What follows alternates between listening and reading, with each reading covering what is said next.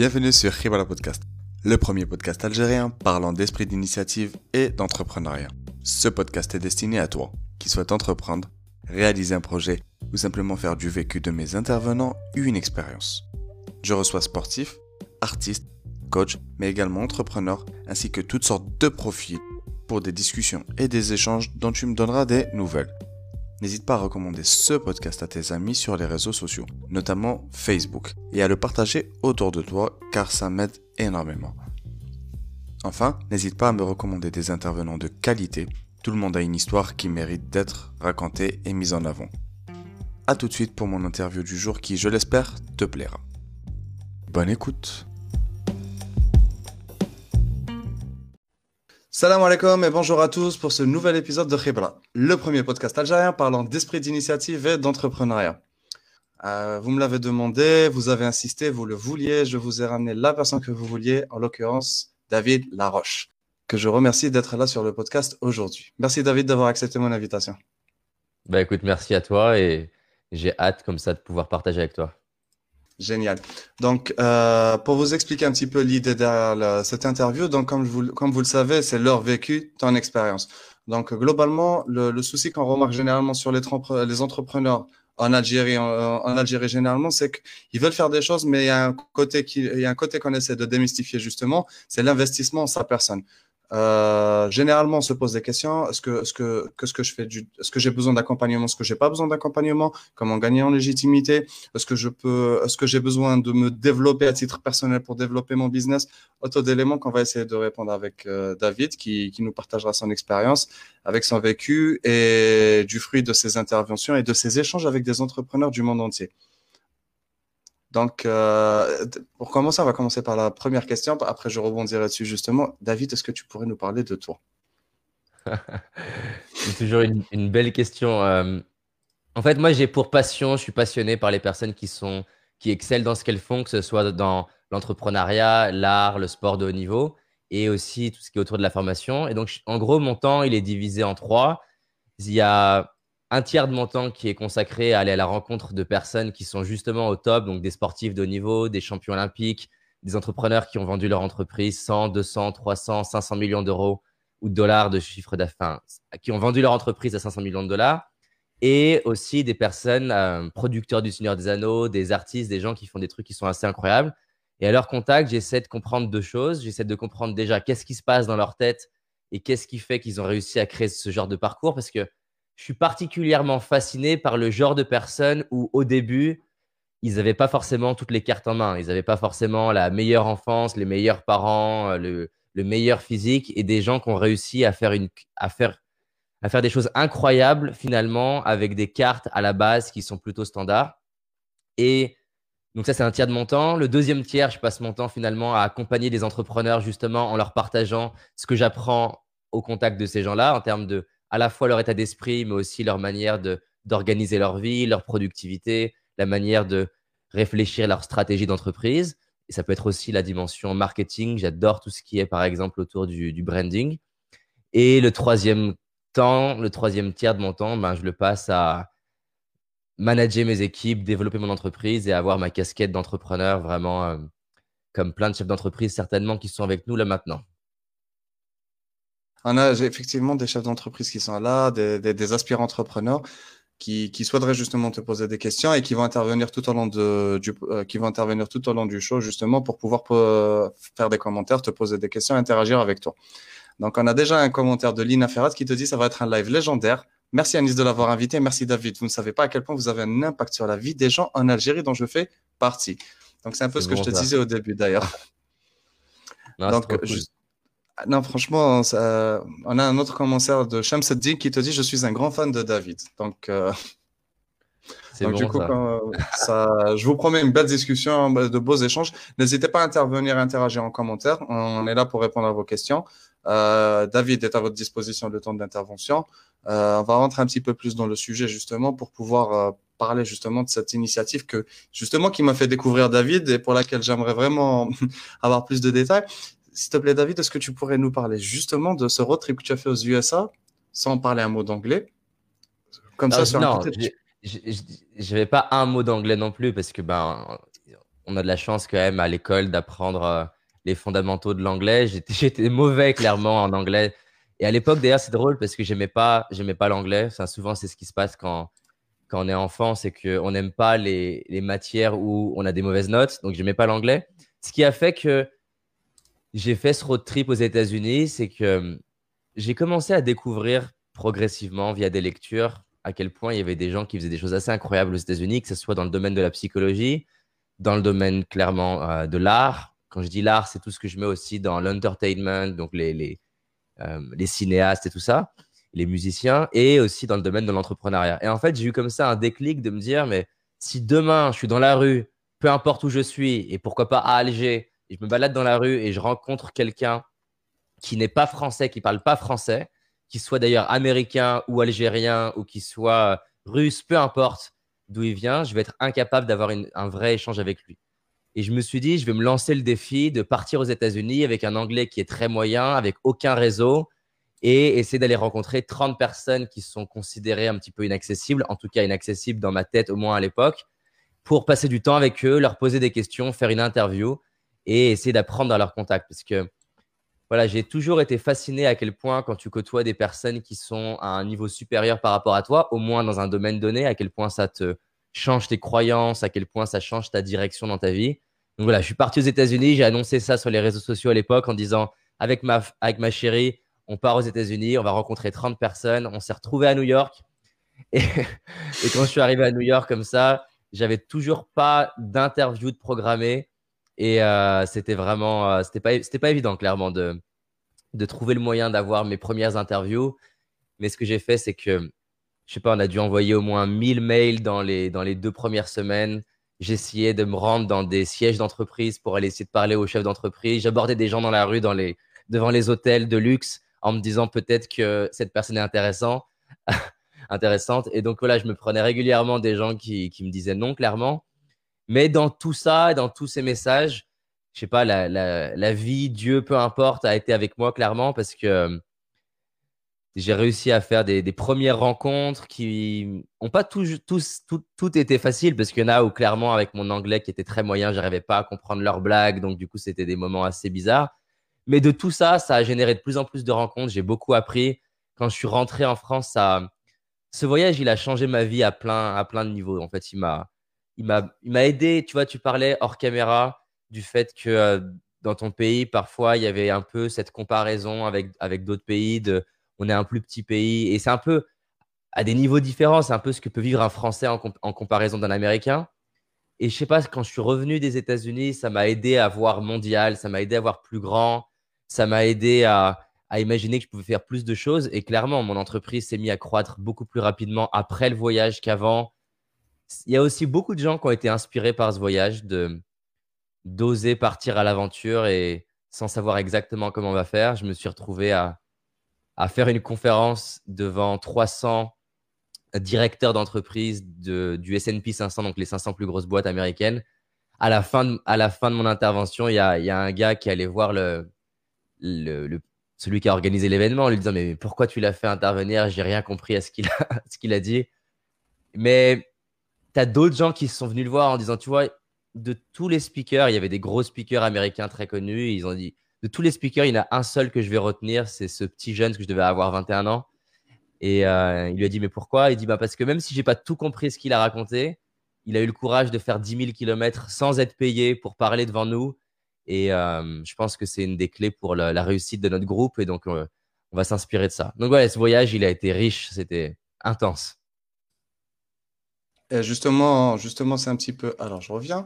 Justement, c'est un petit peu cette intensité qui fait que moi, je pense qu'il faut mettre de l'intensité dans tout ce qu'on fait, justement, pour pouvoir avancer, pour pouvoir réussir. Si tu fais quelque chose en demi-mesure, généralement, t'es pas, t'es pas, tu peux pas avoir l'impact que tu voudrais avoir si tu n'es pas pleinement dans le moment, pleinement dans la décision, pleinement dans, dans ton orientation du moment. Je pense que, je pense c'est globalement plus ou moins ça que, que tu as un petit peu fait. Tu es parti, tu t'es donné les moyens de réussir, tu as avancé, malgré les difficultés, malgré les refus, malgré généralement, tu as foncé droit devant et tu l'as fait.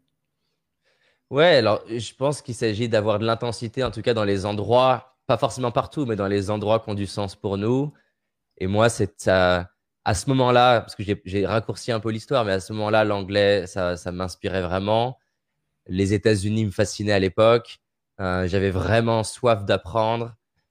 Et donc, oui, quand, quand ça t'inspire, c'est clair que, en fait, tu n'as rien à perdre. On a souvent peur de, de l'échec ou du ridicule, mais en fait, tu n'as absolument rien à perdre. Paradoxalement, tu as plus à perdre quand tu réussis que quand tu démarres. C'est-à-dire que quand tu démarres, qu'est-ce que tu veux perdre? Tu veux perdre du temps, mais de toute façon, c'est pas grand-chose vu que autant aller faire ce qui t'inspire. Tu peux euh, être critiqué par des gens, mais le peu de personnes qui vont te critiquer, enfin les gens qui vont te critiquer, c'est pas, c'est généralement des gens qui font pas grand-chose dans leur vie parce que les gens qui sont concentrés sur réaliser leurs rêves, ils n'ont pas que ça à faire de prendre du temps pour aller te critiquer. Et voilà, au dernier jour de ta vie, les gens qui t'ont critiqué sur les réseaux sociaux ou tes voisins, ils, ne seront pas là à côté de toi. À côté de toi, il y a ta famille, il y a tes amis et il y a ton miroir. Et moi, ça a toujours été un truc important pour moi. Marc Aurèle, qui était un des plus grands empereurs romains, il disait Memento mori, rappelle-toi que tu vas mourir, non pas pour déprimer, mais pour, euh, pour se rappeler de la valeur de chaque jour. Et c'est un exercice que j'aime bien faire, m'imaginer le dernier jour de ma vie, m'imaginer face à mon miroir et me demander est-ce que la décision que je vais prendre va me rendre fier de moi à la fin de ma vie? Et à la fin de ma vie, tous les haters, tous les gens qui vont critiquer, ils sont pas si importants. Et c'est pareil pour l'échec. L'échec, ça veut rien dire. Il y a plein, plein de choses que, que j'ai ratées. Tu vois, aux États-Unis, en fait, j'avais découvert sur Internet, parce que j'étais assez à l'aise avec l'informatique. Et donc, j'avais découvert qu'il y avait un événement privé, donc pas ouvert au public, où il y avait euh, tout un tas de speakers américains assez connus. J'ai pris l'avion avec ma chérie. On a essayé de se, se, se faufiler dans l'événement privé. Et bon, clairement, il n'y avait aucun autre jeune de, de 21 ans et aucune personne qui n'était pas anglophone. Donc, je me suis fait repérer à peu près en trois minutes. et je me suis fait dégager, dégager de l'événement. Et tu vois, le moment où je suis sur le, parking, j'étais vraiment pas bien. Tu vois, même, je me suis mis à, avoir les larmes aux yeux parce qu'en fait, je me suis dit merde, je me suis grillé auprès de, auprès de plein de personnes qui sont connues, qui m'ont, qui m'ont dégagé comme ça de l'événement. Donc, j'étais vraiment pas bien. Mais ce moment-là, il, il, il, est hyper important pour moi parce qu'en fait, le lendemain, j'y suis retourné. Alors, pas en essayant de me faufiler cette fois, j'y suis retourné plus en essayant de discuter dans la, dans la partie un peu plus euh, publique de ce moment-là, j'ai réussi à faire une interview avec un type qui s'appelle. Euh, euh j'ai perdu son nom, celui qui a écrit Mars et Vénus. Le, c'est un livre best-seller sur le couple, euh, John Gray. Et quatre ans plus tard, ou peut-être même cinq ans plus tard, j'ai une nana américaine qui m'écrit et elle me dit J'aimerais que tu interviennes dans mon sommet en ligne où il va y avoir des gros speakers américains. Et je lui dis Mais est-ce qu'on se connaît? Pourquoi moi en fait Elle me dit oui, oui, on se connaît. On s'est rencontrés il y a cinq ans. Tu étais venu à un événement et on t'a viré. Et je me rappelle sur le parking t'avoir vu euh, pas être bien et pleurer. Et en fait, ce qui m'a touché, c'est que tu reviennes le lendemain. Et je me suis dit, ce jour-là, waouh, il en veut, ce jeune, il, y croit. Et au final, je me suis dit que j'aimerais t'avoir en tant que speaker parce que ce qui m'intéresse, c'est pas la théorie du, courage, mais le fait que quelqu'un le vive. Et pour moi, ça a été, c'est un, un moment intéressant ce jour-là parce que en apparence, c'était un échec mais il s'avère que cinq ans plus tard, ça génère des, opportunités. Donc, l'échec, ça veut vraiment rien dire parce que ça t'apprend plein de choses. En plus de ça, quand tu as le courage de faire des choses qui t'inspirent et t'inspirent, tu vois, des gens autour de toi, bah, c'est un, moment dont je parle souvent. Mais en 2014, j'ai reçu un SMS comme ça. Je prends, le, je prends mon téléphone et c'est marqué euh, Waouh, tu m'inspires. Je, vais, je décide d'aller réaliser un de mes rêves que j'ai depuis 25 ans. Et ce SMS, c'était ma mère qui l'a écrit. Et tu vois, quand je vois le SMS, alors pour le coup, j'ai eu les larmes aux yeux, mais pas les mêmes. Euh, j'étais inspiré. Je me suis dit, putain, c'est trop cool pour ma mère. Euh, et j'avais rien fait de particulier pour ma mère, mis à part essayer de réaliser mes propres rêves, mais ça, ça lui a donné le courage. Donc, en fait, tu n'as rien à perdre. Tu as, juste à.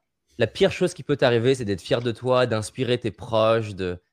Tu vois, je m'étais lancé un défi de faire un one-man show. Il y a un de mes spectacles que j'ai pas trouvé extraordinaire. Je me suis trouvé nul même, pour pour être plus précis. Et j'ai un de mes clients qui vient me voir, qui me connaît bien, il vient me voir comme ça dans les, jours qui suivent et il me fait euh, David, euh, je voudrais te remercier de ton spectacle. Euh, bon, je ne l'ai pas trouvé incroyable, je ne l'ai pas trouvé super, mais j'aimerais te remercier parce que je me suis dit si toi tu peux le faire, tout est possible.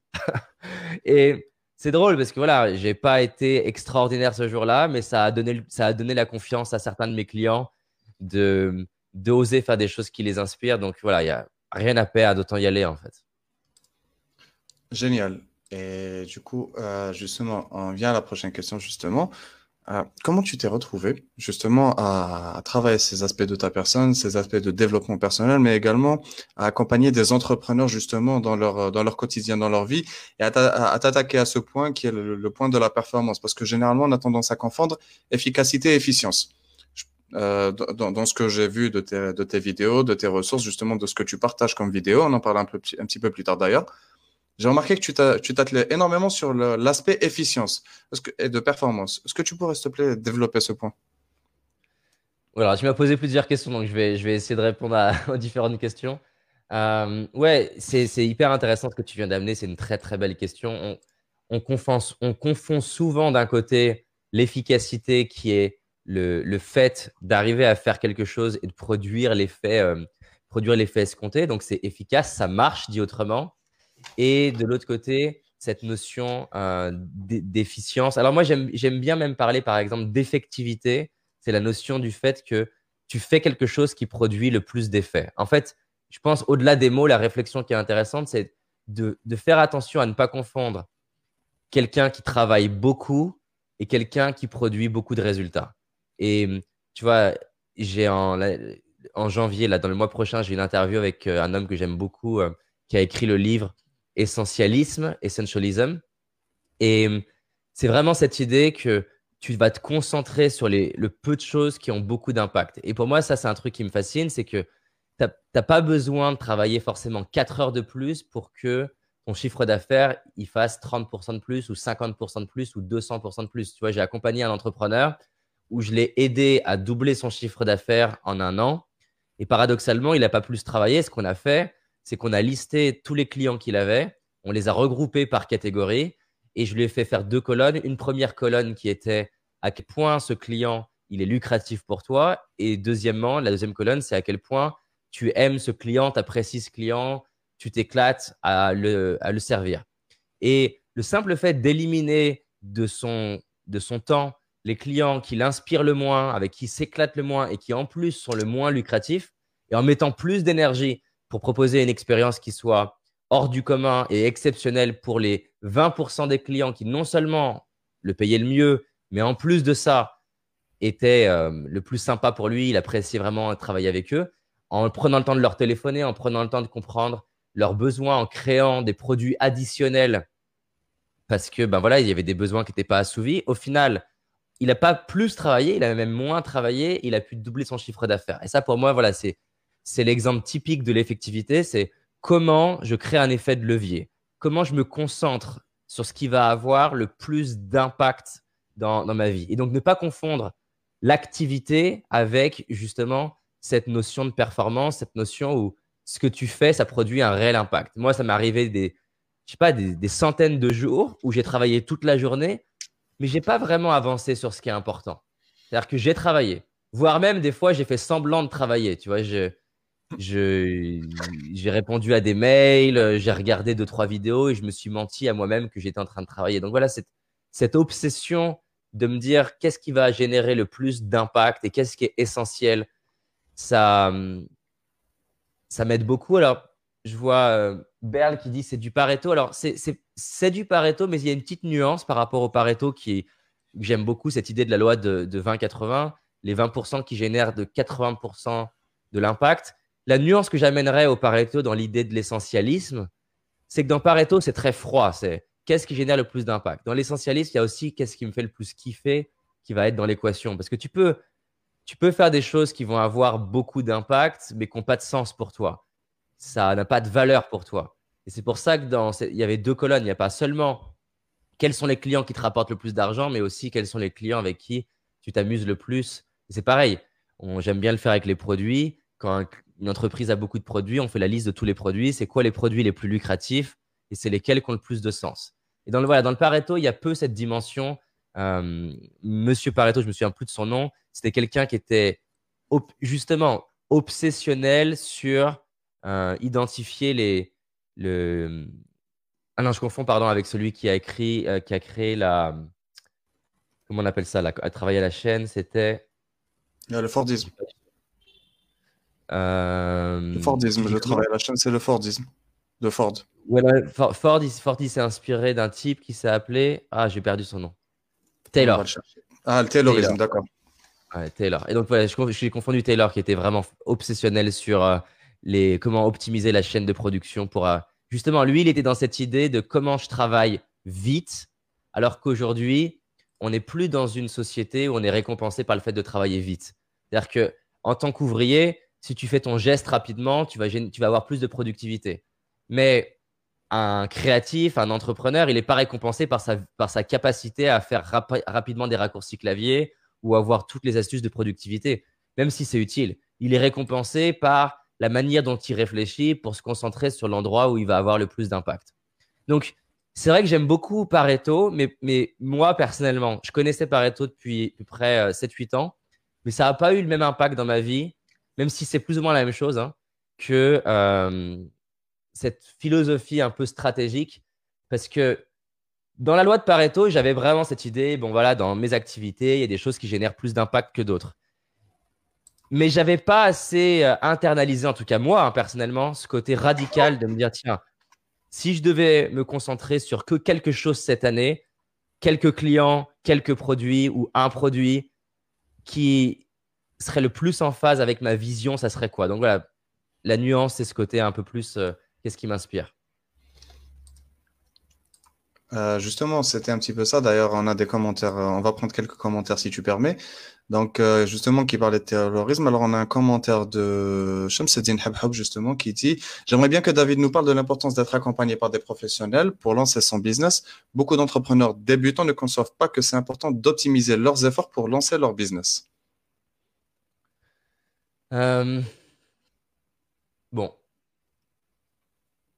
Elle est, large la question, donc je vais, vais dire tout ce qui me vient là quand je, l'entends.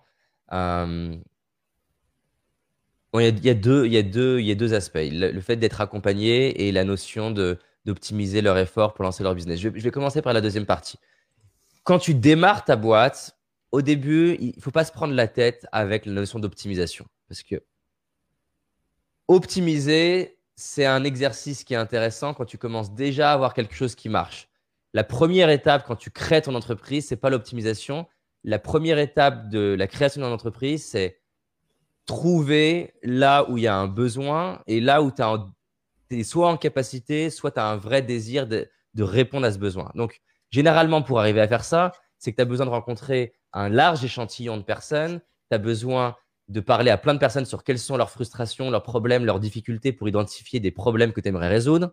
Tu as besoin de potentiellement lancer des sondages, tu as besoin de créer différentes offres pour tester les offres auxquelles il y a, du, il y a de la réponse, il y a de la traction. Tu as besoin de, justement être dans une philosophie au début ou plutôt tu es dans cumuler un maximum de tests et un maximum d'expérience. Donc au début, il ne s'agit pas forcément d'optimiser tes efforts, même si bien sûr c'est important. Je pense que les mots-clés quand tu démarres ta boîte, c'est clairement passer à l'action, apprendre à vendre, tester le maximum d'offres différentes pour, pour identifier lesquelles marchent le mieux. Parce que l'erreur typique de l'entrepreneur qui démarre, et pas que d'ailleurs, c'est de créer son offre dans son coin parce qu'il kiffe son offre, il adore son offre. Et au moment où le produit est terminé, le moment où il la met en ligne, en fait, il se rend compte que les gens y adhèrent pas tellement. Et la mauvaise question, c'est de demander aux gens est-ce que ça les intéresse? Parce que est-ce que ça les intéresse? Ça veut rien dire. Le seul et unique indicateur pour mesurer si quelqu'un aime quelque chose, c'est est-ce qu'il sort sa carte bancaire, son chéquier ou son, cash. Et, donc, c'est pour ça que pour arriver à réellement tester un produit, il faut, même s'il n'est pas encore existant, réellement le vendre à quelqu'un, quitte à le rembourser juste après l'achat. Mais il faut aller suffisamment loin dans, dans le processus d'achat pour vraiment tester est-ce qu'il y a une traction qui est réelle. Donc, au début, c'est apprendre à vendre la priorité, cumuler le maximum d'expérience et rencontrer un maximum ses clients. Typiquement, c'est c'est ce qui a fait décoller Airbnb. Airbnb, ils galéraient pendant des pendant deux trois ans. Et quand ils ont rejoint Y Combinator, qui est un, qui un gros incubateur très connu, peut-être le plus gros incubateur euh, dans la Silicon Valley, il, leur, leur a dit, ils leur ont dit, les gars, le problème, c'est que vous avez créé une application dans votre coin et vous comprenez pas assez le besoin de vos clients. Allez à New York, et c'est en allant à New York et en passant du temps avec leurs clients qui, se sont rendus compte de la friction qu'avaient leurs clients. Les gens à l'époque ne savaient pas prendre des photos de leur appartement, parce qu'il faut se rappeler le contexte. Hein, on n'est pas habitué, mis à part si tu es un pro de l'immobilier, à prendre en photo chez toi. Il y avait un frein aussi à accueillir des gens chez soi, parce que ce n'était pas évident à l'époque. Hein. On est dans une, époque où bah, c'est ton intimité, tu mets pas quelqu'un que tu ne connais pas chez toi, ce n'était pas euh, l'ère collaborative comme c'est aujourd'hui. Mais en discutant avec leurs clients, ils ont compris beaucoup de choses dans, la friction qu'il y avait pour l'achat ou pour le réachat euh, dans le futur. Donc voilà, je dirais pas qu'il faut être extrême dans l'efficacité au début. Il s'agit surtout de se lancer, apprendre à vendre, cumuler les expériences et parler à son client. Maintenant, plus ça commence à marcher, Steve Jobs, il, dit cette phrase que j'aime beaucoup. Il dit Je suis encore plus fier des choses auxquelles j'ai dit non j'ai dit, que les choses auxquelles j'ai dit oui. Et ben, au bout d'un moment, dans toutes les expériences que tu fais, les tests que tu fais, les différents clients que tu te mets à avoir, là, c'est intéressant de s'asseoir et de se poser et de se dire Je vais couper régulièrement. Donc, en fait, l'entrepreneuriat, c'est un peu l'exercice de ouvrir la vanne avec un maximum d'expérience et ensuite se poser et couper ça et garder que ce qui est essentiel. Réouvrir la vanne, garder l'essentiel. Et si je fais ça régulièrement, et spécialement dans les périodes de crise, c'est peut-être le moment idéal d'ailleurs pour s'arrêter et faire le point sur l'essentiel. L'essentiel pouvant être, tiens, de tous les collaborateurs que j'ai, par exemple Netflix, en 2008, ils ont eu une grosse difficulté avec la crise économique. Ils ont licencié 40% de leur euh, euh, force de travail de leur euh, workforce, c'est comme ça qu'on dit en français, force de travail. D'effectifs ou d'effectifs. Ouais, d'effectifs. Ils ont licencié 40% de leur effectif. Il avait vraiment peur, Reed Hastings, que l'entreprise s'écroule après ça. Mais au final, en gardant les 60% des collaborateurs les plus impliqués, les plus motivés, les plus brillants, ça les a soudés encore plus. Et il explique que dans les mois qu'on suivit, il y avait encore plus de créativité et que l'entreprise s'est mise à croître plus que quand ils étaient avec 40% de personnes en plus. Donc, euh, voilà, c'est c'est deux temps. Un moment où j'ouvre la vanne et un moment où je, je, coupe dans toutes mes idées. Pareil, Steve Jobs, quand il a rejoint Apple, il a pris toute la ligne de produits et il a en enlevé 80% des produits pour se concentrer sur ce qui est essentiel. Donc, du coup, rester focus, euh, plutôt rester focus sur ce qui compte et ce qui génère de la valeur et sur lequel on prend le plus de plaisir. C'est bien ça. Ouais, voilà. En tout cas, il y, a plusieurs choses, mais je voulais répondre à la question de, de, de comment, comment démarrer ton activité. Très bien. On a un autre commentaire pour, la accompagné, pour la question d'être accompagné, en fait, pour moi, il n'y a pas de débat. C'est-à-dire que je ne connais pas d'entrepreneurs à succès aujourd'hui qui ne sont pas accompagnés. Ça n'existe pas, en fait. Maintenant, c'est la manière d'être accompagné qui va varier. Certains, ils sont accompagnés par des investisseurs. Certains, ils sont accompagnés par un mentor. Certains, ils ont un business coach. Certains, ça va être par des petits groupes d'entrepreneurs un peu mastermind. Beaucoup d'entre eux, il y a de la lecture. Et après, souvent, c'est un mix. C'est-à-dire que tu vois, hum, je suis en lien avec euh, une personne qui gère le, fonds d'investissement de Xavier Niel. C'est peut-être le, plus gros entrepreneur français. Euh, pas en chiffre d'affaires parce qu'on a hum, Bernard Arnault devant, mais en tout cas dans le monde de la startup et dans ce le plus actif, pas le plus rentable, mais le plus actif. le plus actif et, et celui certainement le plus adoré dans le monde de l'entrepreneuriat. C'est un visionnaire. Bref, hein. un visionnaire il me disait voilà, on, offre du coaching à toutes les startups dans lesquelles on investit. Aujourd'hui, c'est devenu euh, une évidence de se faire accompagner et on est en train de changer un peu de mentalité, d'une mentalité où il y a 20 ans, se faire, coacher, se faire accompagner, c'est un aveu de faiblesse, où aujourd'hui, on est en train de se rendre compte, tu vois, Bill Gates lui dit lui-même que le coaching, c'est indispensable. Il y a 60% des entreprises du S&P 500 qui sont les 500 plus grosses entreprises américaines euh, des exécutifs coach du coaching. Euh, et de plus en plus, ça devient évident de se, de se faire accompagner si tu as envie de, de croître et d'accélérer. Maintenant, il s'agit de trouver sa forme et la manière qui, nous correspond. Euh, justement, justement, sur ce point-là, on va, un petit peu rebondir sur ce point-là. Qu'est-ce que tu recommanderais justement, toi qui accompagnes justement des entrepreneurs et qui est un petit peu dans le domaine, tu recommanderais quoi de prendre euh, pour prendre en considération pour se faire accompagner? Parce que généralement, comme tu le disais tout à l'heure, avant c'était perçu comme un aveu de faiblesse et ça l'est encore dans, certains, dans certaines situations. Mais toi, par exemple, euh, avec, euh, je vois que tu, tu fais beaucoup de formations, beaucoup d'accompagnement. On parlera de tes programmes un petit peu plus tard d'ailleurs.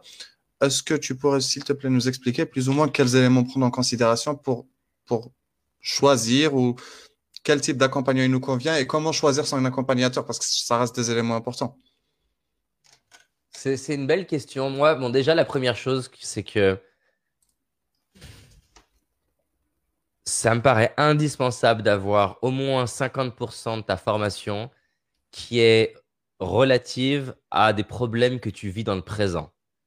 C'est-à-dire que ce qu'il faut éviter, c'est la personne qui va lire des livres, avoir un mentor, avoir des coachs ou quoi, peu importe, et qui va apprendre des connaissances théoriques, par exemple de l'entrepreneuriat ou autour de l'état d'esprit ou de ses croyances, qui pourraient peut-être lui, être utiles un jour.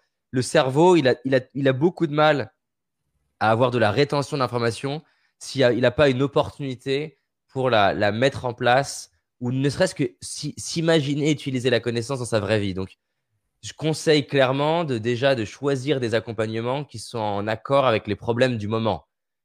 Par exemple, en ce moment, le problème du moment pour moi, quand je dis problème, c'est pas dans le sens euh, grave, hein, c'est dans le sens c'est le sujet du moment. Pour moi, c'est mon recrutement. Je veux euh, développer euh, mon, entreprise, me développer à l'international. Donc, le recrutement, c'est mon objectif numéro un de 2021. Et donc, du coup, ben, clairement, je vais choisir des personnes qui sont un, peu un, panel de, du plus formateur qui m'apporte des outils et de la compréhension pour me gagner du temps et de l'autre côté, plutôt euh, coach, exécutif coach, qui a pour objectif de m'aider à comprendre tout ce qui me limite mentalement et mes croyances limitantes associées au management et au recrutement. Les deux sont intéressants parce qu'il y en a un, c'est plus de l'ordre tactique, concrètement, qu'est-ce que je peux faire pour recruter? Et de l'autre, qui est beaucoup plus interne, c'est concrètement comment ça se fait que je freine ça ou je m'auto-sabote là-dessus ou quelles sont mes peurs liées à, au recrutement. Mais donc, je vais choisir déjà par rapport à mes sujets du moment. Ensuite, vraiment, il s'agit, il s'agit de choisir des accompagnants qui, qui, nous inspirent. On va avoir du mal à, à écouter ou faire confiance dans quelqu'un qui nous inspire pas. Donc, euh, nous inspirer, ça va être son énergie, sa manière d'être, sa manière de parler, ça peut être ses résultats dans sa vraie vie. Ses connaissances, c'est un, un, combo, mais généralement, on, on, le sent à l'intérieur de nous quand on est inspiré par vraiment par quelqu'un. Et puis après, dans les formats, moi, clairement, j'aime tous les formats. C'est-à-dire que je lis beaucoup, j'aime le podcast, J'aime le coaching, je me fais accompagner tout le temps depuis 10 ans. Et, et, je vais chercher des choses différentes. Tu vois, dans, dans la formation et dans le livre, comme je disais, j'aime, j'aime, j'aime apprendre le, la base de connaissances dont j'ai besoin. Parce que j'ai pas envie de perdre du temps en coaching individuel pour que mon coach m'apprenne des connaissances.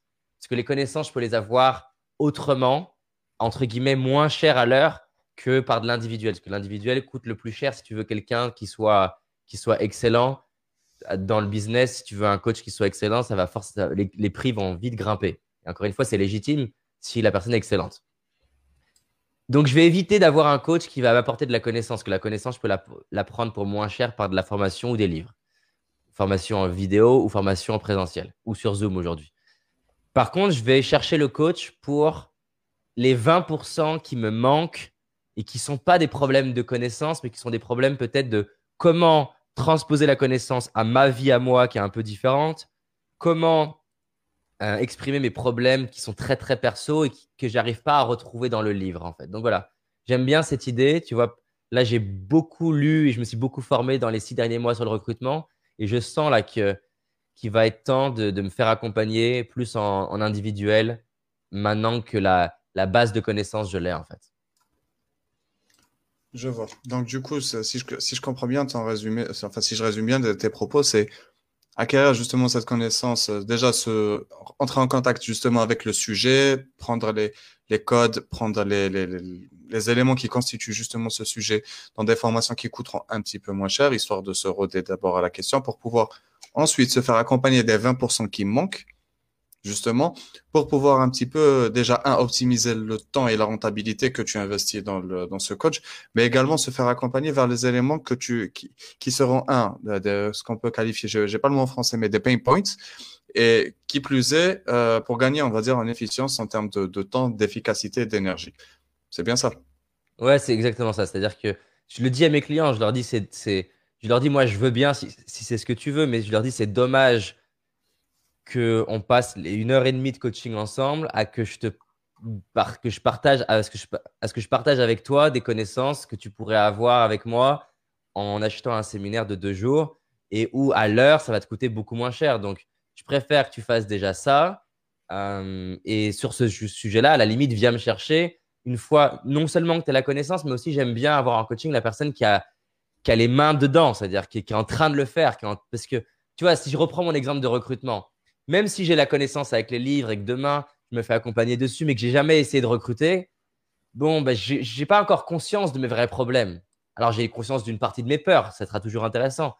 Mais si j'arrive en coaching en disant, voilà, j'ai fait 10 entretiens d'embauche, voilà les, difficultés que j'ai rencontrées, voilà les peurs que j'ai rencontrées, voilà les connaissances que j'ai, le coach, il va pouvoir vraiment beaucoup plus m'aider. Et c'est d'ailleurs tout le paradis. C'est là où c'est magique, c'est que pour le coup, les une heure et demie plus chères avec le coach, je vais les amortir beaucoup plus. Justement, c'est un petit peu dépend. Moi, je me souviens là où je travaillais, dans l'une des entreprises où je travaillais, on était très exigeant sur la formation. On était voilà, on a besoin de formation, on a besoin de soutien, aidez-nous. Sauf que on s'est retrouvé avec un, le responsable de formation m'avait donné une règle que j'ai trouvée plutôt, plutôt intéressante, qui disait que euh, la formation, enfin, pour maîtriser une compétence, c'était euh, 30 à 40 on va dire 30 de, si je me souviens bien, c'était 30 de formation, 50% de, euh, 30% de formation, 50% de pratique et 20% d'accompagnement. Mmh.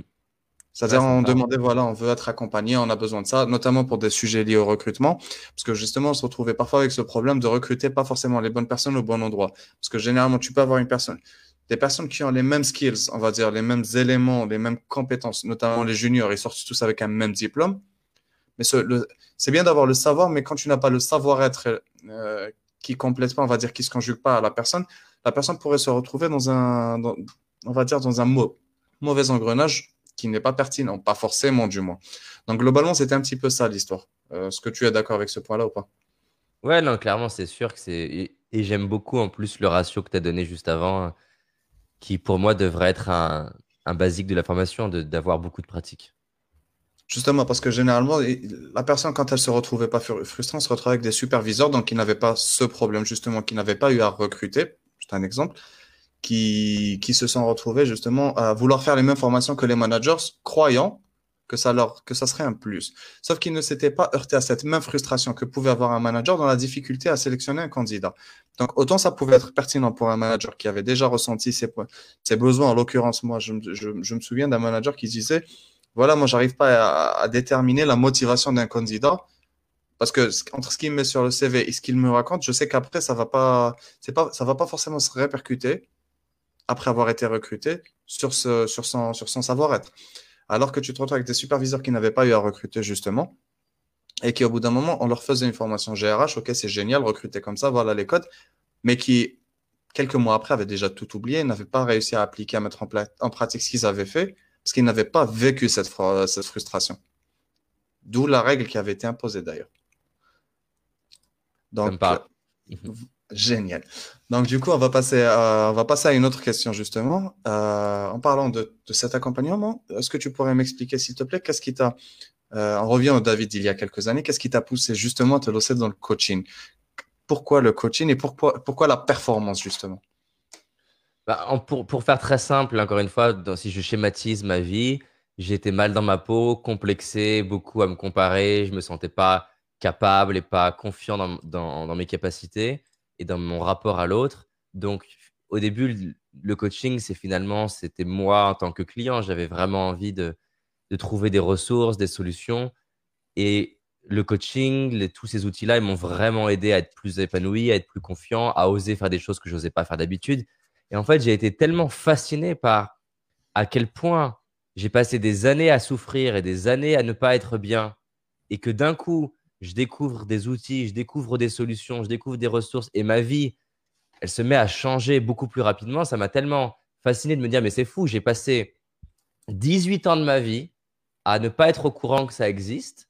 Et en quelques années, ma vie, elle se met à changer juste parce que j'apprends à découvrir ces outils et les utiliser dans ma vie. Donc, quand j'ai quand j'ai vécu ça, clairement, j'ai arrêté mes études d'ingénieur en informatique et je me suis dit, je veux dédier ma vie à aider les gens à oser faire ce qu'ils ont envie d'oser, à vivre la vie qui les inspire vraiment. Donc, ça a été la deuxième phase de ma vie. J'ai commencé à faire tout un tas de, de, contenu, que ce soit sur Internet, en vidéo, mais aussi en, en, séminaire ou pour les entreprises, pour aider les gens justement à trouver ce qui les inspire, à être plus organisés, à être plus confiants. Et en fait, dans ce chemin-là, ben, sans me rendre compte, je devenais, enfin, en m'en rendant compte, mais sans que ça soit l'intention première, j'ai appris le métier d'entrepreneur parce qu'il fallait que je développe mon entreprise. Et j'ai commencé à avoir de plus en plus de personnes qui me demandaient non plus des conseils cette fois sur comment avoir la confiance, comment oser, comment euh, être plus à l'aise, comment gérer ses peurs, mais je commençais à avoir des gens qui maintenant me posaient des questions sur bah, comment tu développes ton activité, comment tu as fait pour euh, faire partie des, meilleurs de ton domaine, comment tu peux, comment, euh, comment améliorer son marketing, comment être connu sur les réseaux sociaux, comment recruter des personnes qui sont clés. Et donc, progressivement, je me suis rendu compte que ça m'éclatait aussi d'aider les entrepreneurs sur la partie de développer leur activité. Parce qu'au final, quand j'accompagne un entrepreneur, il vient souvent me voir pour une question de chiffre d'affaires. Mais souvent, en fait, je passe 50% de mon temps sur son business, mais en réalité, je passe au moins 50% de son temps sur sa confiance, sur ses peurs, sur sa psychologie. Ça peut être, par exemple, un entrepreneur qui m'appelle et qui me dit Ah, David, je suis vraiment stressé, j'ai plus de trésor, là, j'ai plus de trésorerie. Et euh, voilà, moi, ça m'inspire beaucoup. Et donc, aujourd'hui, je m'éclate parce que je peux aider les gens que j'accompagne à la fois sur la dimension de ce qui se passe dans leur tête et sur l'impact qu'ils ont quand ils s'expriment ou leur confiance ou leur communication. Et c'est assez dingue le pouvoir que ça a sur les équipes ou euh, simplement dans leurs vidéos ou quand ils s'expriment dans une conférence. Et 50% du temps en étant un peu plus dans la, stratégie de leur activité et les aider à améliorer leur branding, leur marketing. Donc voilà, c'est ce qui m'a amené pour répondre à ta répondre à ta question d'accompagner aujourd'hui des entrepreneurs. Génial. D'ailleurs, on a une question d'Oussama qui te dit Je pense que David Laroche a exploité un principe fondamental qui lui a permis d'être ce qu'il est aujourd'hui. C'est choisir son cercle d'influence et bien s'entourer. J'espère qu'il nous pourra nous confirmer ça ou reformuler ce que je viens de dire. En tout cas, je peux, je peux que confirmer ce que dit Oussa. Euh, moi, j'ai été extrémiste, je le suis encore, peut-être un peu moins. Peut-être que ce serait, que ce serait bien que je le sois à nouveau à ce point-là mais j'ai été extrémiste dans m'entourer de personnes qui m'inspirent. Moi, j'ai cette force et cette faiblesse d'être euh, une éponge. C'est-à-dire que tu me mets avec des personnes qui râlent et en, 48 heures, je vais râler. tu, me mets avec des personnes voilà, qui n'ont pas envie d'avancer, je vais être, tu vois, je vais, je vais, je suis, une éponge. Par contre, tu me mets avec des personnes qui sont ambitieuses, qui ont envie d'avancer, qui ont envie d'avoir un impact dans le monde, qui rêvent grand, et j'absorbe ce truc-là. C'est pour ça d'ailleurs que je démarre toutes mes journées. Le premier truc que je fais quand j'ouvre les yeux, je prends mon téléphone et je lance un podcast parce que c'est un truc qui me demande peu d'énergie, c'est relativement passif l'écoute.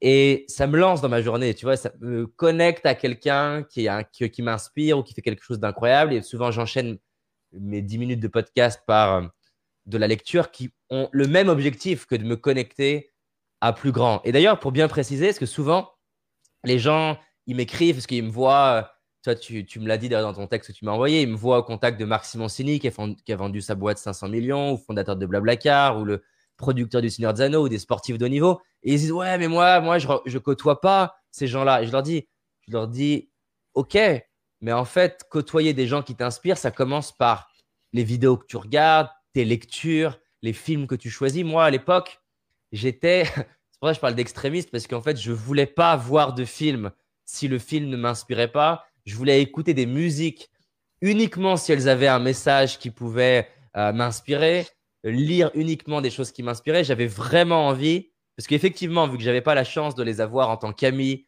ou en tant que client ou en tant que mentor, je me disais le seul moyen de me créer cet environnement, c'est qu'il soit virtuel. donc c'est peut-être pour ça qu'aujourd'hui je suis un peu moins extrémiste parce que j'ai plus de gens réels autour de moi qui m'inspirent beaucoup. Mais c'est clair, c'est, le moyen le plus efficace, le plus puissant pour passer à un autre niveau. Parce que l'être humain, on est autant extrêmement courageux qu'on est peureux. On est autant extrêmement discipliné qu'on est désorganisé. On a tous les traits de caractère.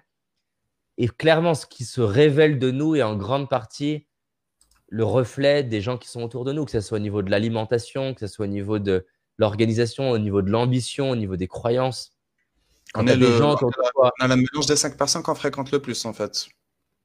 Exactement, voilà. Donc, c'est pas, c'est clairement pas une, phrase de moi, cette idée, elle est très populaire, mais c'est, les gens, les gens, il y, a beaucoup de gens qui le savent, mais il y a peu de gens qui mettent vraiment de la valeur.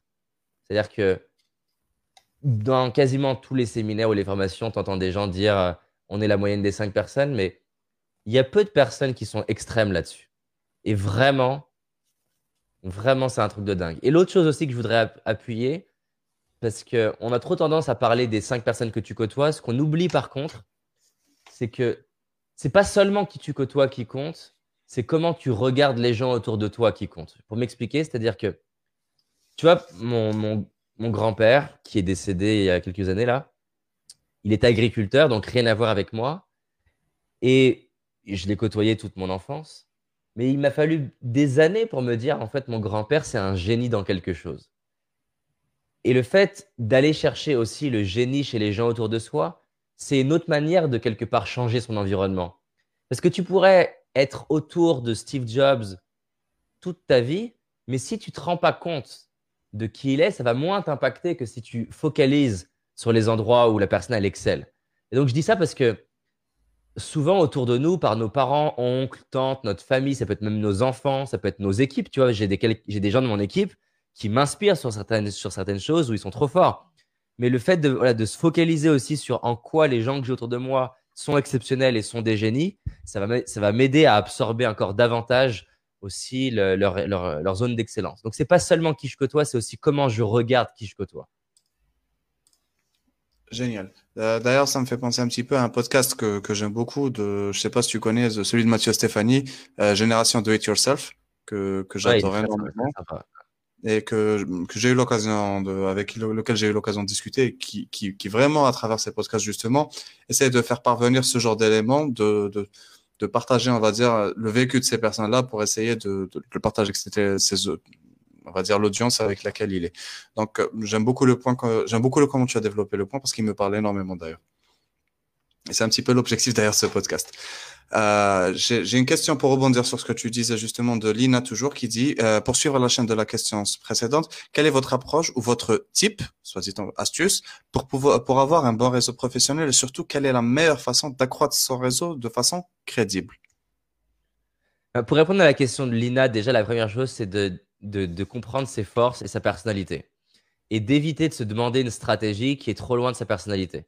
Par exemple, moi, je suis quelqu'un qui est introverti. C'est-à-dire que les gens ont du mal des fois à le croire parce qu'ils me voient des millions de vues sur Internet ou parler dans les séminaires. Mais je ne suis pas la personne la plus sociable de base. Alors, je me suis entraîné à être sociable. Je me suis formé à des outils de, relations interpersonnelles de sorte d'être à l'aise. Mais tu vois, j'ai des, amis autour de moi, ils n'ont pas eu besoin de ça. Ils sont naturellement à l'aise. Ils aiment ça, la, la relation à l'autre moi, je suis pas à l'aise dans la, rencontre de l'autre. Je suis à l'aise dans la, je suis à l'aise avec les gens que je connais et j'aime les relations, tu vois, qui sont de plus en plus profondes avec des gens avec qui j'ai déjà créé des relations. Et typiquement, tu me mets dans, tu me mets dans un événement réseau, je suis pas très à l'aise, tu vois, je suis pas la personne qui, qui a le plus envie de parler aux gens. Alors quand je dis pas très à l'aise, encore une fois, vu que je me suis formé et que j'ai appris, pour beaucoup de gens, ils vont dire David, il est à l'aise. Mais ça va, c'est pas ce que j'aime faire. Donc déjà, c'est important de comprendre ses forces parce que tu vois, euh, ma femme, elle a une copine, elle parle à tout le monde, tu vois, c'est naturel. Elle va au restaurant, elle parle aux gens. Donc elle, la manière qu'elle va avoir de créer son réseau, eh ben, c'est par la relation, c'est par être dans des événements, c'est par discuter avec plein de nouvelles personnes. Moi, je me suis forcé à faire ça pendant des années, mais j'ai compris que c'était pas ma, c'était pas ma manière. C'est pas c'est pas comme ça que j'excelle. Je suis pas le meilleur pour ça. Donc déjà, j'essaye pas de faire ça. Ce que j'ai compris, c'est que donc la, réponse à cette question, c'est déjà de se demander à soi où est-ce que où est-ce quelle est la, la stratégie qui marche le mieux pour moi? Moi, typiquement, j'aime pas donc aborder les personnes et les inconnus. Deux, je suis pas la personne la plus puissante et la plus à l'aise pour parler de moi en soirée réseau et raconter ce que je fais. Donc, par exemple, ce que j'ai compris, c'est qu'au lieu de me présenter dans, une, dans un événement réseau quand on me demande tiens, tu fais quoi?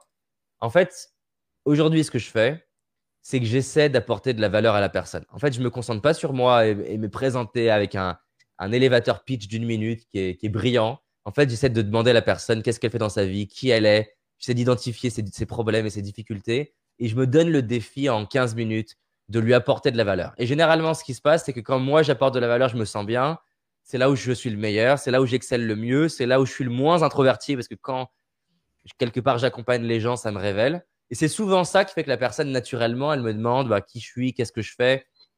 Et c'est beaucoup plus facile de lui présenter qui je suis, qu'est-ce que je fais quand déjà je viens de quelque part d'impacter sa vie. Ça, c'est un premier élément de réponse. Après, l'autre chose, moi, je me suis.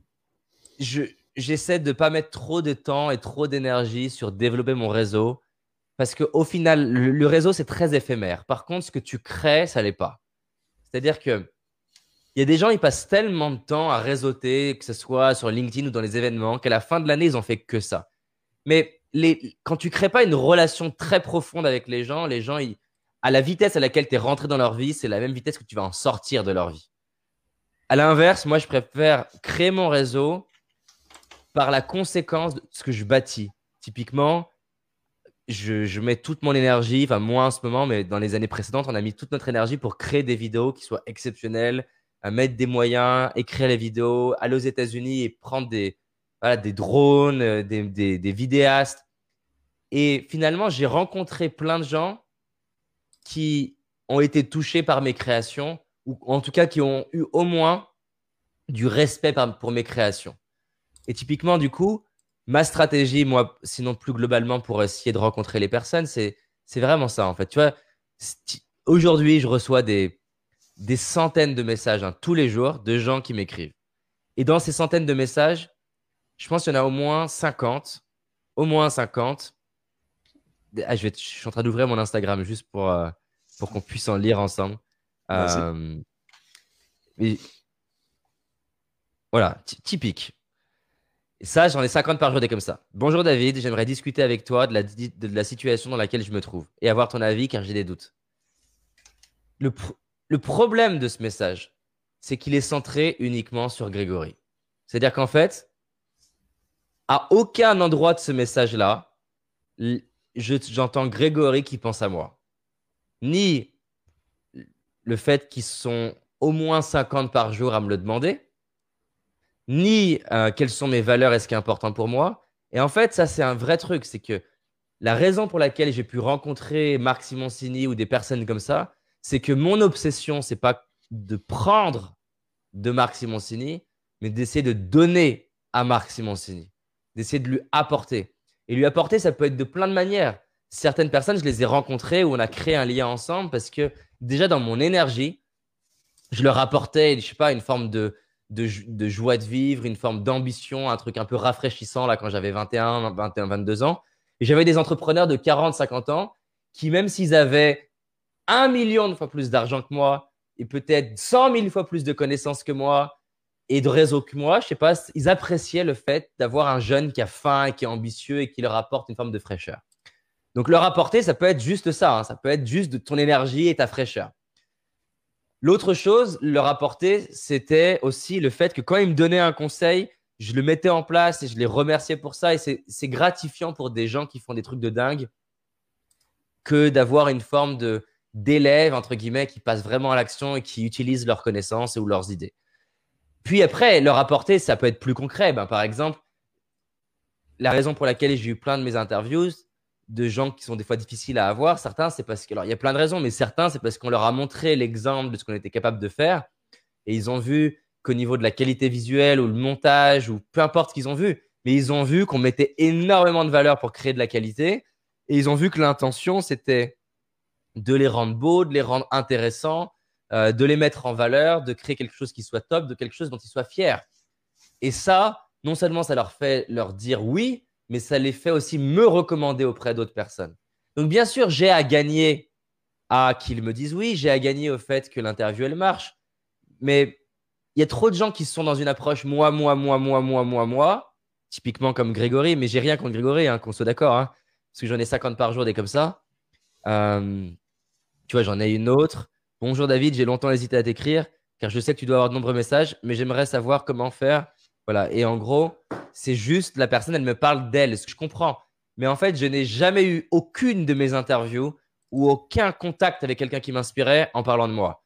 À chaque fois, ça a été en m'intéressant à lui, en essayant de lui apporter. Donc, euh, les gens sont trop moi, moi, moi, moi, alors que l'approche est plutôt toi, toi, toi, toi, toi, toi, toi, nous, nous, et peut-être un peu de moi.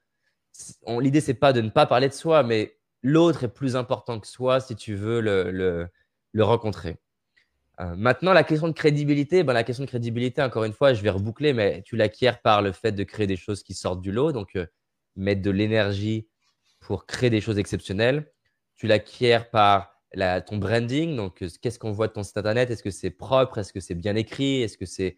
Il y a plein de gens, ils ont des sites qui sont, qui sont, qui sont pas qui sont pas design avec euh, avec euh, moi par exemple pendant des années j'avais plein de fautes d'orthographe donc corriger les fautes d'orthographe améliorer la présentation des textes ça ça va être une partie de la réponse. La crédibilité tu vas aussi l'acquérir par améliorer juste tu vois il y a des fois des gens j'ai accepté un rendez-vous avec eux parce que alors que je sais rien d'eux mais c'est leur c'est leur expression orale en fait. La manière dont ils sont habillés comment ils me regardent comment ils parlent tu vois bah, par exemple toi je trouve que tu as une belle expression tu vois tu tu tu vas, tu vas dire, tu as, employé à plusieurs reprises des mots que monsieur, madame, tout le monde n'emploie pas. Et en fait, ces simples mots-là, ils envoient un signal dans la tête de l'autre personne et vont, ils vont, on fait tout ça. La personne va te mettre dans une case. Et, et typiquement, quand tu es dans une situation comme moi je peux être, et les gens que je rencontre, c'est encore 100 fois plus que moi, doivent dire non à 99% de leurs sollicitations, eh ben, tu es obligé d'utiliser des éléments pour dire oui ou pour dire non. Et donc, te crédibiliser, ça peut être ta manière de t'exprimer, ça peut être ta manière de t'habiller, ça peut être ta manière de regarder. Donc voilà, il y a plein, plein euh, d'éléments. Alors après, on peut aller plus loin. Ça peut être les réseaux sociaux qui peuvent te crédibiliser, ça peut être euh, qui t'as déjà eu qui peut te crédibiliser. Mais moi, ma stratégie, si je devais résumer, mais celle que j'adore le plus, c'est me concentrer pour faire des choses qui sont top. Ça, ça m'ouvre toujours des portes. Et quand j'essaie d'avoir des portes qui s'ouvrent, essayer de leur apporter de la valeur. Génial. Euh, génial, parce que justement, en parlant de valeur, euh, moi, je, on a déjà reçu un intervenant qui justement qui parle énormément de la valeur, de valeur perçue, mais de valeur donnée également. Et c'est un élément qui, pour moi, je pense, à, représente un des piliers de, du développement et de, de l'avancée de ton entreprise. On est d'accord, enfin, de, de ce que tu fais justement. Tu, tu donnes de la valeur et justement, on passe, euh, je passe beaucoup de temps à essayer d'expliquer justement euh, à l'audience que c'est d'abord les autres avant de parler de soi-même.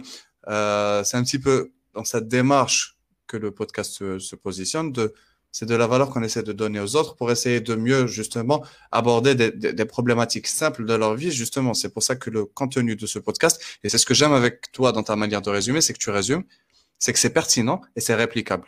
Et c'est des, c'est des éléments justement extrêmement importants qui, qui permettent de pouvoir capitaliser et réexploiter ce qui a été acquis. C'est un petit peu dans cette optique que je vois la chose. Mais justement, dans cette même question, j'aimerais savoir, toi, maintenant, si tu devais réfléchir, genre, c'est une petite rétrospective comme ça, selon toi, quels ont été, avec beaucoup de rétrospectives, les éléments euh, déterminants à ta réussite dans le monde du coaching et de l'accompagnement d'entrepreneurs? Si tu devais en citer quelques-uns, qui seraient, comme je te le disais, réplicables, pertinents et duplicables.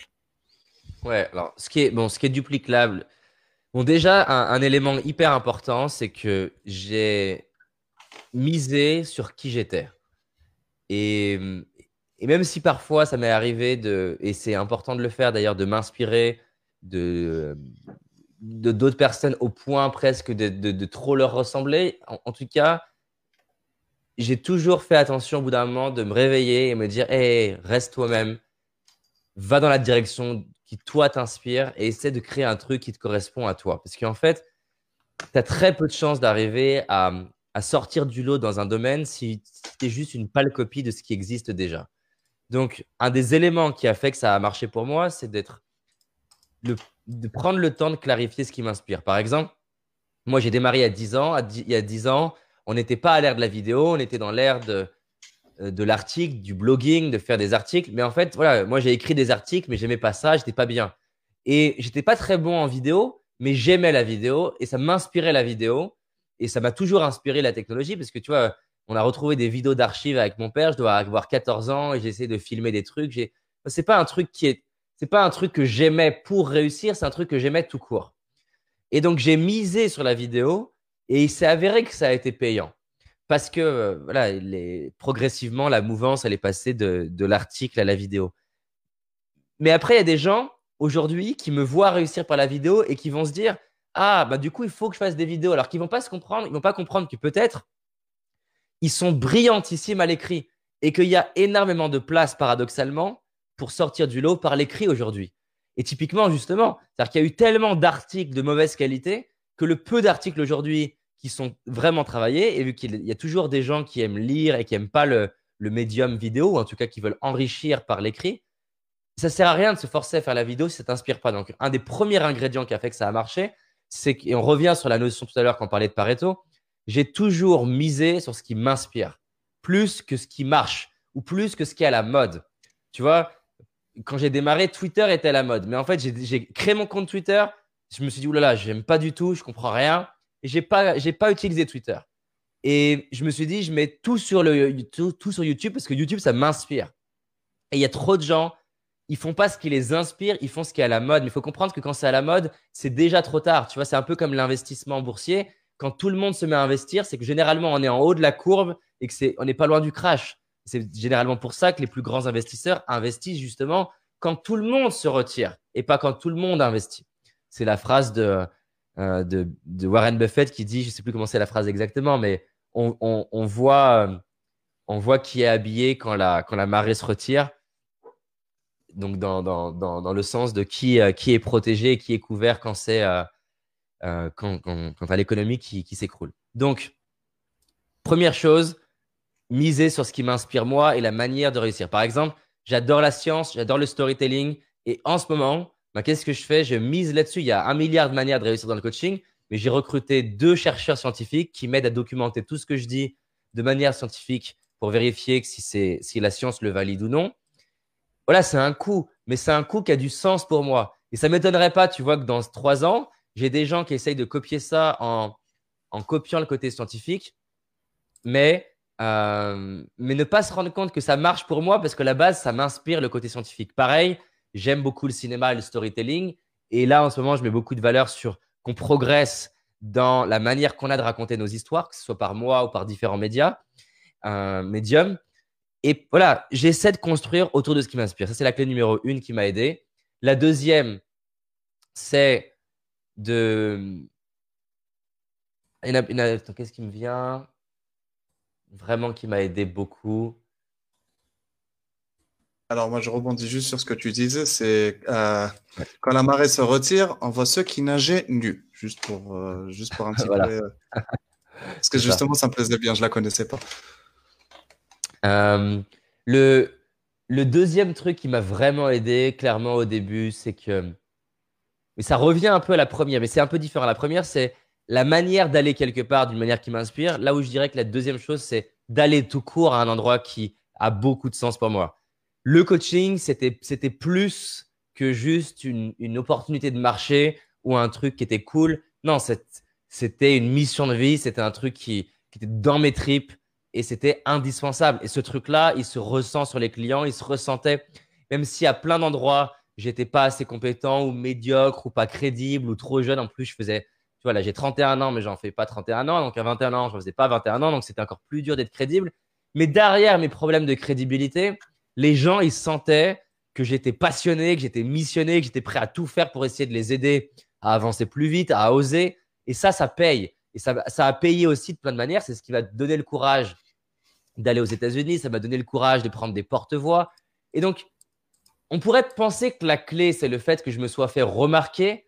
Mais c'est pas exactement ça. Parce que, tu vois, une fois, j'ai une chaîne de télé qui m'a appelé et qui m'a dit On aimerait faire une émission avec vous, on vous lance des défis et vous le faites. Et je leur ai dit Non, mais en fait, je suis pas la bonne personne parce que moi, je suis un peu heureux. Et si vous me lancez des défis, je vais pas oser les faire. Et ils m'ont fait Mais je comprends pas, on vous voit faire ça, ça, ça, ça, comment vous faites pour oser faire ça? Et là, au téléphone, je leur explique Je leur dis Mais moi, je suis pas un mec qui, qui se lance des défis, qui fait n'importe quel défi. J'arrive à faire les défis qui ont du sens pour moi. C'est-à-dire que si tu me dis, David, est-ce que là, tu peux oser parler en anglais sur scène pour aider, par exemple, une femme qui a été violée à dépasser euh, son, son viol, là, je vais être courageux. Mais si tu me donnes un défi pour un défi, ben non, je suis pas courageux en fait. Donc, la deuxième clé, on pourrait penser que c'est d'avoir eu du courage et de, de faire des choses comme ça qui m'ont fait me faire remarquer. Mais je pense que plus en amont, ce qui m'a fait oser faire ça, c'est que j'étais vraiment passionné, vraiment missionné par ce que je faisais. La troisième chose, c'est que j'étais, et je le suis toujours, je suis vraiment inspiré par, tu vois, aller au-delà de juste, c'est pas seulement j'ai des clients, je veux créer un mouvement, je veux créer une communauté. Et j'aime, tu vois, Nike, Apple, ils ont été très très forts pour ça. Ça, c'est un truc que j'ai compris très vite, qui m'a beaucoup aidé si je ne me suis pas dit, je suis une entreprise de coaching. Je me suis dit, je veux créer un mouvement de personnes qui transforment leur vie, qui transforment leur business. Et ça, c'est, ça change ta manière de penser. C'est-à-dire que, du coup, qui dit mouvement, un mouvement, il a forcément des règles communes. Déjà, tu vois, un mouvement, il a un nom. C'est-à-dire que euh, le, même le cliché type des mouvements, c'est les religions. Les mouvements, ils ont des noms. Et quand tu regardes les youtubeurs, par exemple, qui cartonnent, ils donnent des noms. Euh, je sais pas, Garyville, il y a la, il y a la euh, Vayner Nation, par exemple. Donc déjà, je me commençais à, réfléchir dans, le sens de, du mouvement, créer un vocabulaire particulier, embarquer les gens avec moi, créer une vision de là où on peut aller ensemble. Tous ces trucs-là, ça fédérer les gens autour de moi beaucoup plus qu'un cabinet de coaching classique, en fait. C'est-à-dire que les... j'ai eu plein de gens qui m'ont suivi qui sont jamais devenus des clients, en fait. Et ça, ça a, je pense, beaucoup, beaucoup aidé. La... L'autre chose qui me vient, c'est que j'ai été très, très à l'écoute du... besoin des clients et de ce que les gens avaient besoin pour créer des offres qui résonnent avec les gens. Et il y a beaucoup de coachs et beaucoup d'entrepreneurs tout court qui font l'erreur, encore une fois, de vendre des produits que les gens ne veulent pas. Il y a une phrase comme ça de Peter Drucker, je vais la paraphraser encore, hein, je ne l'ai pas exactement, mais qui dit que, voilà, on pense souvent que le marketing, c'est, c'est l'art de vendre un produit, mais il dit cette phrase, voilà, le marketing, je vais la chercher pour être exact, mais en gros, le marketing, c'est, l'art de s'intéresser suffisamment à son client pour lui créer le produit qu'il veut. J'aime beaucoup cette définition du marketing qui, sort un peu euh, de la vision un peu classique du marketing où on pense que c'est le fait de vendre. Euh, alors, je vais essayer de la trouver là. The aim of marketing is to know and understand the customer so well the product or service fits him and sell itself. Donc voilà, le, le but du marketing, c'est de connaître et de comprendre le client tellement bien que ton produit et ton service se vendent lui-même. Et ça, j'aime beaucoup. C'est une approche qui est très présente dans le monde de la startup avec le, l'idée de trouver le, product market fit, donc le, la rencontre du marché et du produit, c'est que d'être obsessionnel sur qu'est-ce que les gens ils veulent vraiment et comment je leur crée une expérience qui est hors du commun. Ça va m'amener sur ma cinquième chose qui a clairement fait la, clé de mon business. J'aime beaucoup cette phrase dans Gladiateur. Dans Gladiateur, Maximus, il demande à son maître, esclave, il veut sa liberté. Il lui dit, voilà, comment je peux devenir libre en tant que gladiateur Et euh, Proximo lui répond, si tu veux devenir libre, il faut que tu gagnes la foule. Et Maximus va répondre cette phrase qui m'a marqué vraiment et qui m'a aidé en tant qu'entrepreneur. Il dit, OK, je vais leur donner quelque chose qu'ils n'ont jamais vu. Et tu vois, la première valeur de mon entreprise, c'est create awe for people. Ça veut dire, awe, c'est une émotion qui, a du mal à se traduire exactement en français. Awe, c'est un mélange de, fascination, de surprise, d'admiration. C'est le haut, c'est l'émotion que tu as quand tu vois un enfant qui naît, c'est l'émotion que tu as quand tu vois une pleine lune, c'est l'émotion que tu as quand tu. La première fois que tu découvres le packaging de, l'iPhone, par exemple, avec Apple, c'est magnifique. C'est le haut, c'est l'émotion que tu as avec, je sais pas, le coffret d'un bijou.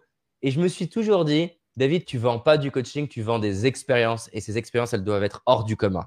La personne qui sort de mon séminaire, elle doit se dire, j'ai jamais vu ça. Et, euh, un petit peu comme ce que je t'ai mis en commentaire. J'ai découvert David il y a trois ans et vous êtes waouh. Regarde, tu le verras en commentaire. Le, haut, merci beaucoup en tout cas, Iman. Le, haut, c'est le waouh. Alors, je veux pas dire que j'y arrive à chaque fois. Hein. Malheureusement, euh, j'y arrive pas à chaque fois. L'équipe, on n'y arrive pas à chaque fois. Mais c'est une obsession qu'on a avec l'équipe de se dire comment on crée le plus de haut, le plus de wow, euh, que ce soit dans notre marketing, dans nos emails, dans nos vidéos, dans nos expériences, dans nos produits, dans notre manière de répondre aux clients. Alors, clairement, il y a tellement d'endroits où je suis frustré parce que je ne le trouve pas assez bon. Mais, mais au moins, l'obsession d'apporter de, la magie à notre client, d'apporter de l'unique à notre client, que quand il fasse un séminaire avec nous, le client, il se dise Waouh Même s'il a déjà fait 25 autres séminaires, qu'il se dise J'ai jamais vu ça. Et clairement, c'est impossible de faire nos événements et de ressortir en disant Ah oui, ok, c'est comme telle chose. Tu vois, et ça, c'est ça, c'est un truc qui a vraiment aidé mon activité à démarrer. C'est d'essayer de, faire des vidéos qui sortent du lot, euh, de créer des expériences qui sortent du lot. Et encore une fois, on est, on est au tout début. Il y a plein d'endroits où je ne trouve pas encore assez bon. Mais, euh, mais au moins, avoir ça en tête, les clients le ressentent et ça paye. Ça paye d'être obsessionnel sur create all for people. Créer de la magie pour les gens. Génial. Et on a une question en commentaire qui est assez intéressante et qui revient, qui est revenue plusieurs fois. Donc, je la pose de la part de Samir qui te dit quand est-ce que tu vas te lancer sur le marché algérien? Bah, alors, je vais, marcher, je vais me lancer sur le marché algérien finalement dans pas si longtemps que ça parce que, parce que 2021, mon objectif, ça va être de vraiment m'étendre à l'international. Donc, du coup, euh, l'Algérie étant euh, compris dans, cette, dans, dans, la partie internationale, et ben forcément, je vais, et en tout cas, je vais avoir plus à cœur et plus dans mon cœur euh, tous les autres pays, hors, euh, hors mes pays un peu classiques aujourd'hui, qui sont ben, forcément France, Belgique, Suisse, Canada. même si, même si d'ailleurs, il y a une petite compétition, clairement, c'est assez, assez, assez drôle parce qu'on a beaucoup de, de Marocains en fait qui, qui, qui suivent nos, nos, formations, nos programmes. C'est drôle, mais je pense que l'Algérie est pas si loin, hein, clairement. Dans, il qu'on regarde les classements. Ah, voilà, tu serais, surpris de voir les classements justement. Comment? C'est ce que je te disais en off tout à l'heure. Tu serais surpris de voir le nombre d'Algériens justement qui, qui, qui commencent à s'intéresser de plus en plus à la question, que ça soit que ça soit sur tes vidéos, parce qu'encore une fois, j'ai on m'a demandé plusieurs fois, on me demandait David Laroche, s'il te plaît, s'il te plaît, s'il te plaît. Chose que j'ai faite justement. Moi, j'essaie un petit peu d'être dans ce que tu disais tout à l'heure. Give customer whatever they want. Donc, that fits their needs justement. Et comme ce besoin a été revenu plusieurs fois, je me suis, on va dire, aventuré à te demander un petit peu comme tu l'avais fait avec les intervenants que tu voulais voir. Je me dis, ça serait génial parce que je voulais justement te faire découvrir ces personnes-là, ces personnes à haut potentiel, ces personnes qui ont énormément, ces jeunes, justement, cette jeune génération qui est en train d'émerger sur le marché algérien, enfin, sur le, sur, sur, sur la, la, sur la, sur la scène internationale en général et qui vraiment souhaiterait vraiment découvrir un petit peu plus sur, euh, que ça soit sur les thématiques que tu traites, mais également sur David Laroche. D'ailleurs, euh, tu verras le commentaire en bas que je t'ai mis, c'est euh, est-ce qu'un investissement en Algérie en termes de coaching des startups vous intéresse sur ce projet d'expansion à l'international? Et clairement, je pense que oui. Bah, je, je, suis pas sûr de, comprendre si la personne elle souhaite que j'investisse dans, dans, dans, dans son projet ou si c'est dans le sens que je m'investisse euh, en Algérie. Je suis pas sûr d'avoir saisi exactement la question. Je pense que c'était plus dans la mesure de venir, enfin de, enfin de pouvoir éventuellement fournir quelque chose en Algérie plutôt. C'est ce que j'ai cru comprendre en ce qui me concerne. Après, ça n'engage que moi. Bah, en tout cas, de toute façon, mon, mon rêve, c'est clairement d'avoir avec l'équipe clairement un impact euh, dans, dans le monde et l'Algérie en fait partie. Le dernier masterclass qu'on a réalisé, c'était assez dingue le nombre d'Algériens qu'il y avait, c'était fou. Euh, je sais pas ce qui s'est passé exactement. Peut-être que tu as partagé un truc, je sais pas. euh, en, tout cas, en tout cas, non, c'était oui. J'ai pas, pas pour objectif euh, premier de développer l'Algérie, mais tout comme j'ai pas de pays en tête en particulier, ni même, ni même pas les États-Unis en ce moment. En fait, je me dis vraiment, je veux m'étendre sur la partie anglophone parce que euh, ça m'inspire beaucoup et ça me permettra de toucher des gens justement que qu'on peut pas toucher et que ce soit au travers, comme tu l'as dit, de David Laroche, euh, la personne qui je suis et ce qu'on fait, mais aussi au travers de, des différentes marques qu'on est en train de développer. Business Impact en est une, mais on a, d'autres marques qui vont arriver qui sont pas autour de ma personne. Euh, génial. Et du coup, je voulais te poser une autre question un petit peu plus orientée sur les formations cette fois-ci. Est-ce que tu pourrais, hmm, il y a deux questions en une. C'est, euh, est-ce que tu pourrais nous parler justement euh, des programmes et des formations que tu proposes notamment qui sont disponibles sur YouTube, mais pas que.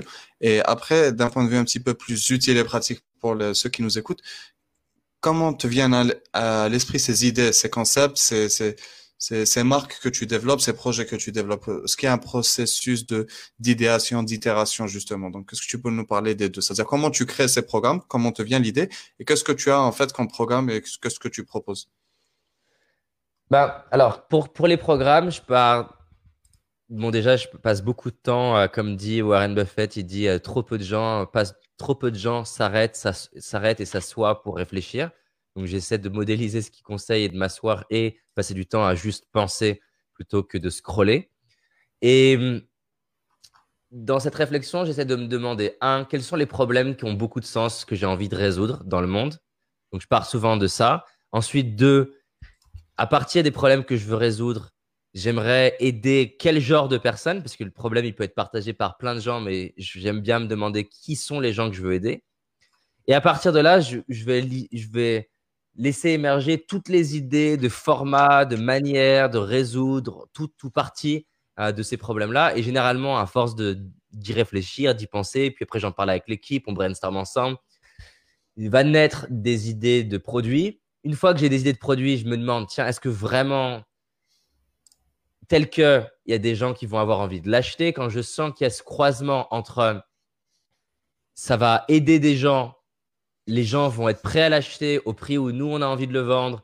Et moi, ça a beaucoup de sens de le faire. Après, je vais commencer à réfléchir à, tiens, comment on le market, comment on le présente de la bonne manière, qu'est-ce, que, qu'est-ce qui pourrait être vraiment exceptionnel, ça serait quoi la manière de créer du haut euh, pour les gens, de créer du wow pour les gens. Donc voilà, c'est ce processus-là de réflexion.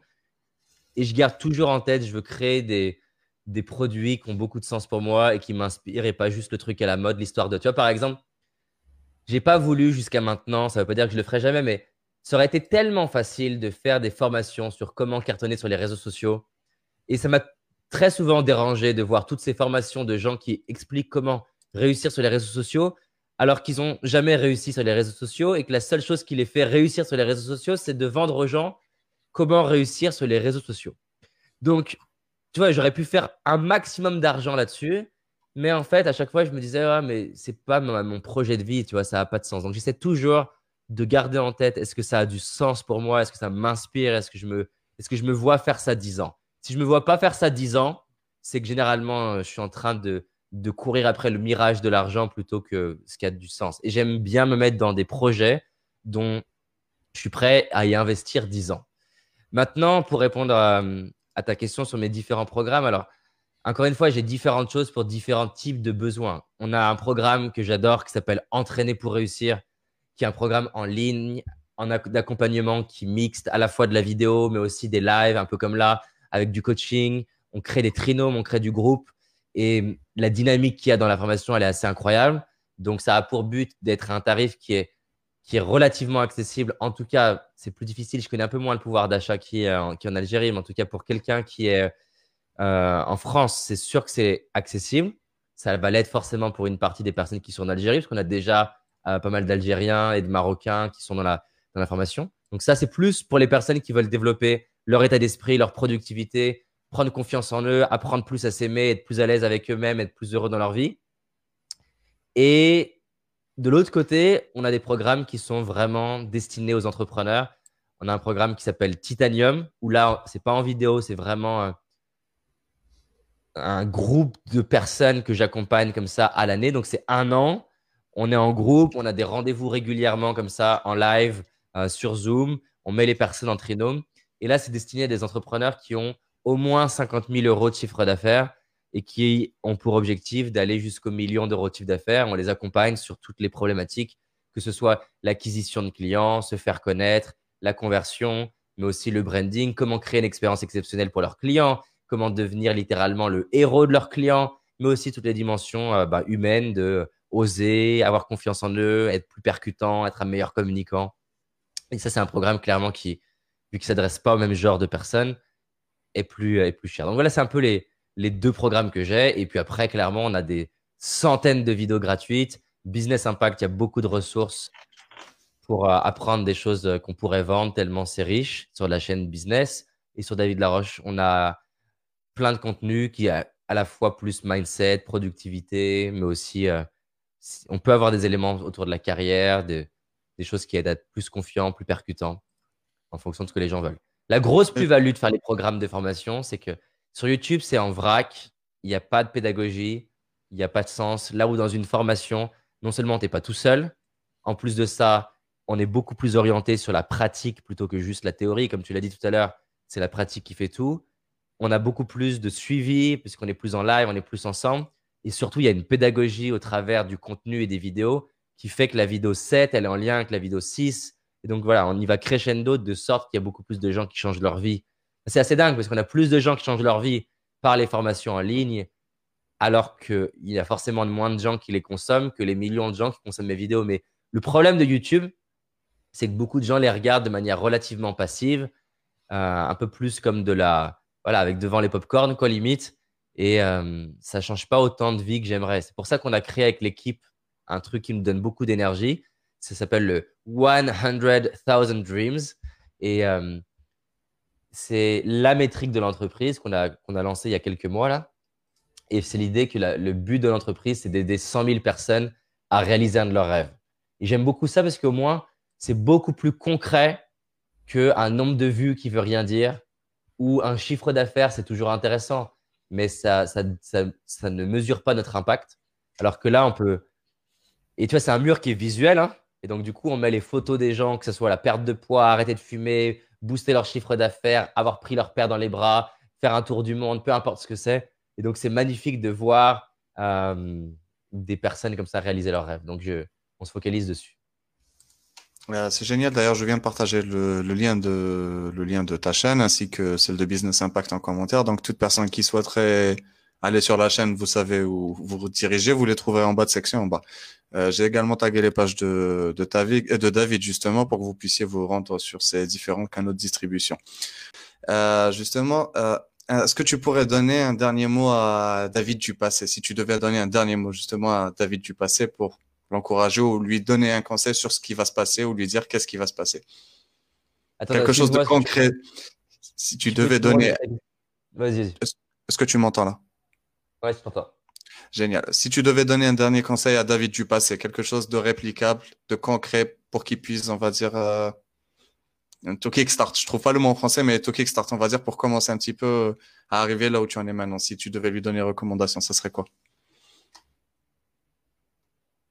Le conseil que j'aurais donné à David, qui est vraiment euh, concret, c'est crée en fait, crée des choses. Peu importe ce que c'est, que ce soit créer une vidéo, créer un article, que ce soit aller à la rencontre de quelqu'un et essaie de le servir. En fait, mets l'argent de côté et crée et essaie de t'améliorer là-dedans. Génial. Je pense que donc donc j'invite tout le monde qui nous écoute à, créer un petit peu comme le faisait David et on le fera peut-être nous aussi, chacun à notre niveau. Je pense que voilà, c'est la fin de c'est la fin de ce podcast. Merci beaucoup David d'avoir accepté l'invitation. On a légèrement débordé sur le temps prévu. Euh, je m'en excuse. Euh, vous pouvez suivre David sur les sur, sur ses différents canaux, notamment son site web. Euh, en fait, il suffit de le googler, c'est très simple. Sinon, vous pouvez aller sur David Laroche ou sur Business Impact sur YouTube. Je vous ai partagé les liens en commentaire. Euh, N'hésitez pas à me dire ce que vous avez pensé de la vidéo et à, et à laisser vos commentaires pour qu'on puisse en discuter en, en aparté sur le groupe euh, dédié à cela. Merci encore une fois, David, et on espère te voir en Algérie un de ces jours peut-être. Hein. C'est sûr, c'est sûr que je serai là un de ces jours. en tout cas, je te remercie vraiment bravo pour ce que tu fais. C'est beau de, partager de l'énergie, de l'inspiration, de donner de la parole à des personnes. Et euh, je te souhaite le meilleur. Je souhaite à ton audience aussi de tout déchirer. Et voilà, j'aime vraiment cette idée que ta vie devient dingue quand tu la construis non pas par rapport à ce que les gens pensent, au, au bruit de l'extérieur, de tu vas pas y arriver, ou c'est une mauvaise idée, ou je sais pas quoi. Et ça peut être même au bruit de l'extérieur, des effets de mode, comme je parlais, mais que tu construis ta vie par rapport à ce qui t'inspire toi et que tu avances tous les jours vers ce qui t'inspire, quand tu fais ça, tu te crées une vie de dingue. Les gens ne réalisent pas à quel point s'investir pendant au moins 10 ans sur quelque chose qui t'éclate et essayer de devenir vraiment bon là-dedans au service d'autrui et faire ça pendant 10 ans, peu importe ce que les gens disent, à quel point c'est certain de payer. Parce que la plupart des gens, justement, partent dans des directions qui ne les inspirent pas et parce qu'ils partent dans des directions qui ne les inspirent pas, abandonnent après 3 ans ou une fois que l'effet de mode est passé. Donc, va vers ce qui t'éclate, deviens excellent, bosse, remets-toi en question, entoure-toi et franchement, c'est sûr que ça va payer. Déjà au moins, tu seras fier de toi au dernier jour de ta vie. Donc voilà,